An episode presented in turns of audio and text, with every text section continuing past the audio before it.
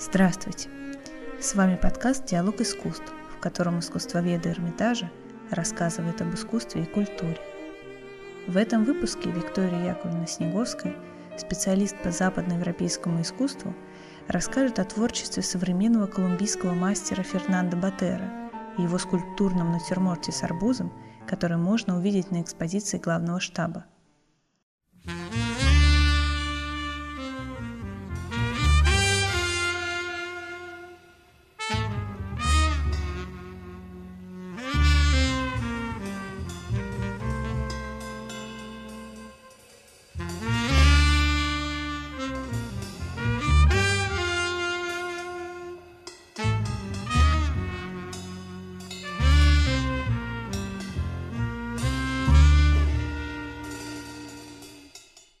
19 апреля 2023 года нашему современнику, ныне здравствующему живописцу и скульптору Фернандо Бутеро исполнился 91 год.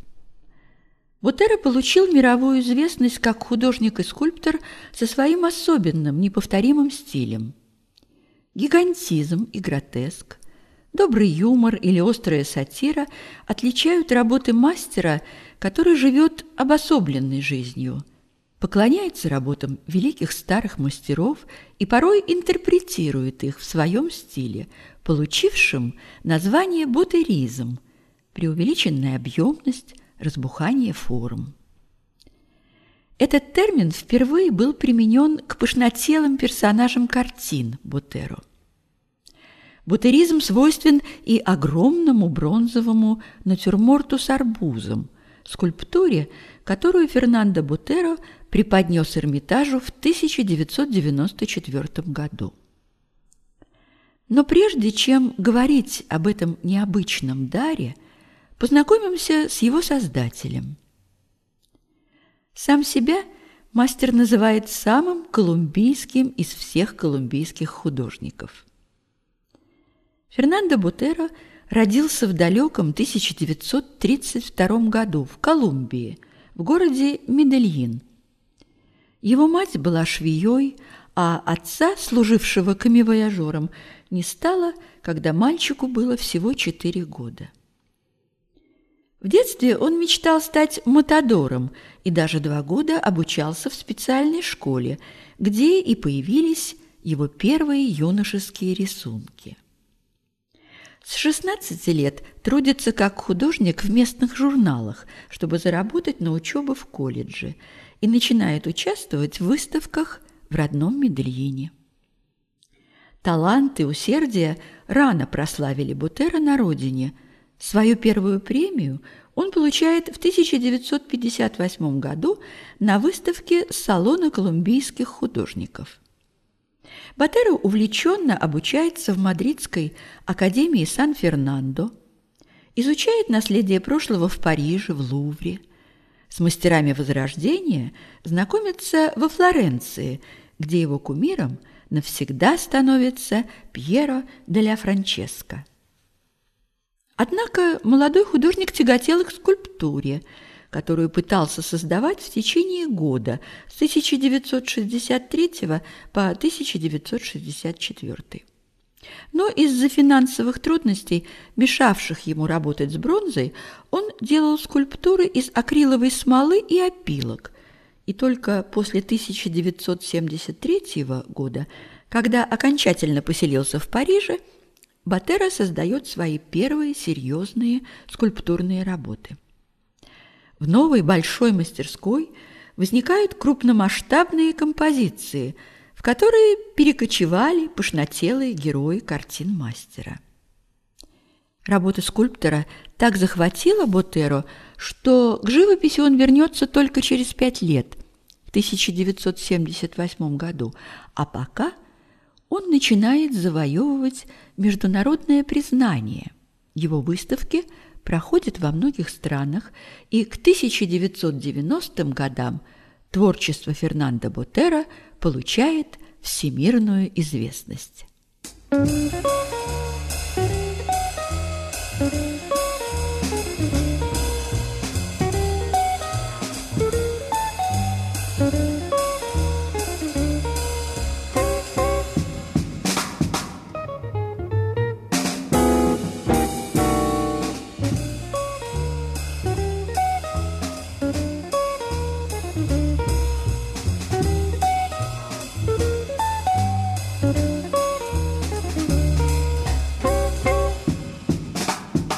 Скульптурный натюрморт, несвойственный для этого вида искусства жанр, утверждает себя в последние десятилетия XX века.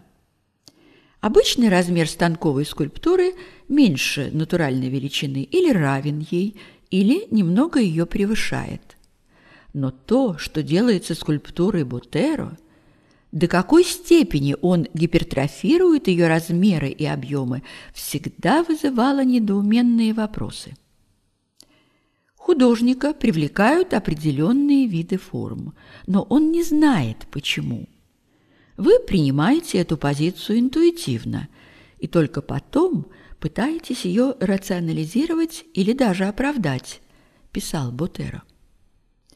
Работа у него начинается в студии, где свои идеи мастер переводит в глину. Этот этап подобен подготовительному этюду в живописи, и уже затем появляется мраморная или бронзовая скульптура с безукоризненно гладкой поверхностью.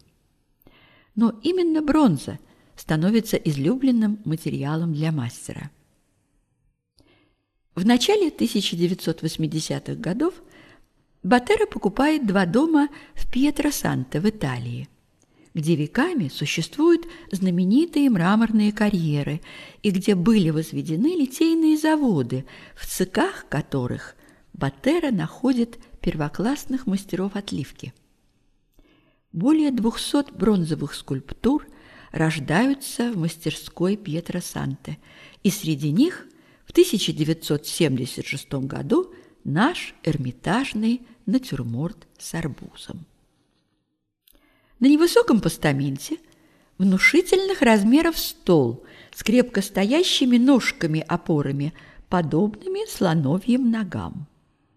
За этот стол можно было бы присесть и поработать, к примеру, если бы он не был уже занят. На бронзовой столешнице расположились или, точнее, выстроились в ряд – огромные, гипертрофированные в своих размерах и важно раздутые, как сеньор Помидор из сказки Чипполино, конусовидный чайник, груша ему подстать, бутыль, яблоко, похожее на мяч. Перед ними расположился внушительный ломоть арбуза и вилка-великанша рядом. Если обойти стол, то сзади виден и нож-гигант. Скатерть медленно не спадает волной с громады стола, и при этом общая абсолютная недвижность, застылость металла превращает натюрморт в могучий памятник самому себе. А что, если мастер предлагает нам своеобразную архитектурную идею? Мы чувствуем первобытную мощь этих огромных фруктово-посудных сооружений, в которых чудесным образом выражено и эстетическое начало через манящую, текучую гладкость бронзы, обтекаемость округлых, неожиданно гармоничных форм. Кажется, что контрасты разбухших изобильных предметов и их объемов мастер обыгрывает с превеликим удовольствием. Формами, объемами я пытаюсь воздействовать на чувства людей, на их восприятие, говорил Бутеро. Вот только французская привычная натюрморт, мертвая натура, не слишком подходит работам Бутеро в этом жанре. Скорее здесь уместно голландское определение «стиллейфен» – «тихая жизнь» настолько успокоены и медитативно сосредоточены натюрмортные персонажи мастера.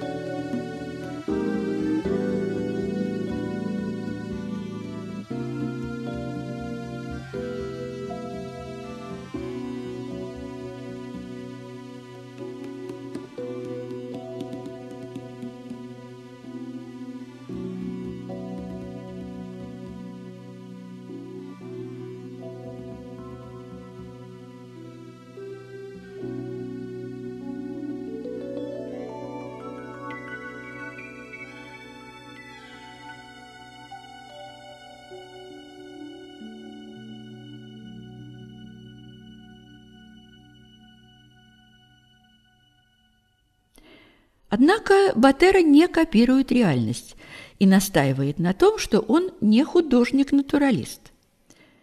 Вспоминая множество написанных им живописных натюрмортов, Бутера говорил, «Я никогда не работал с моделями и не ставил натюрморт на стол, чтобы написать его.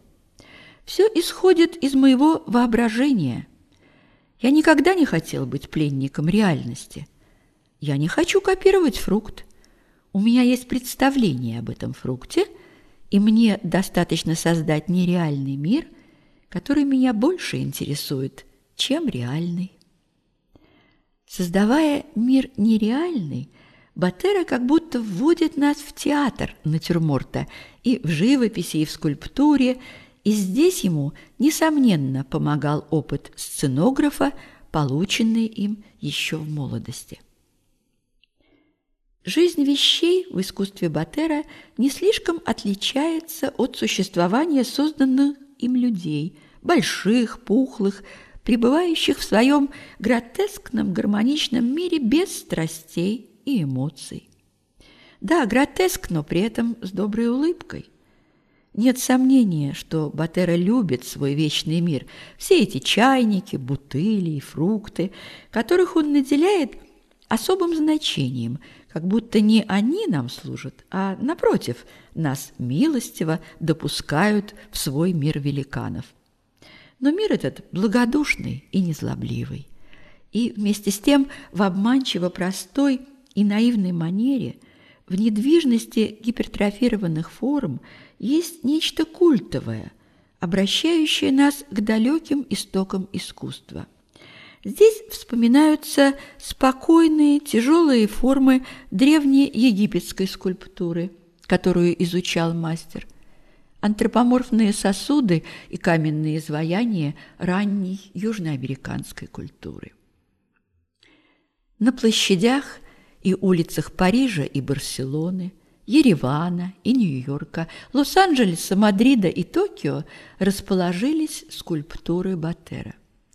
Колоссальные женские обнаженные тела из бронзы, не лишенные своей привлекательности, массивные коты – птицы и лошади, брутальные римские воины.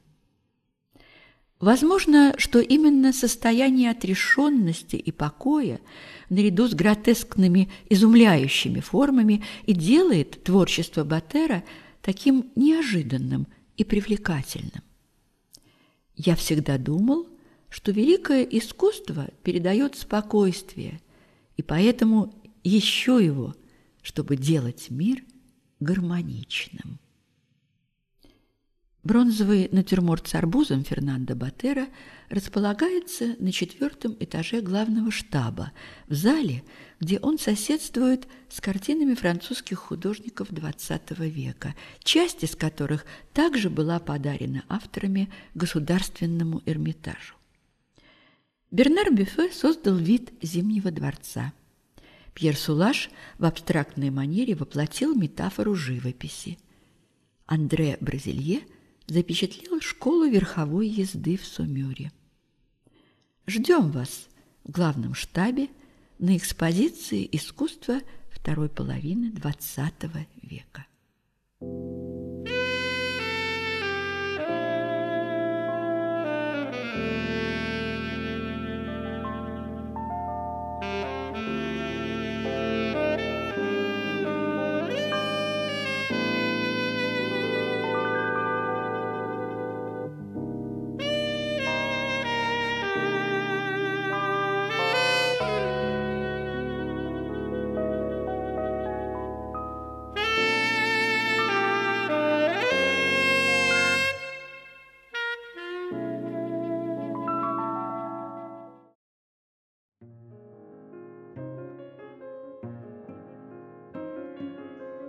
Мы приглашаем вас на наши встречи и вечера-концерты в пространстве музея.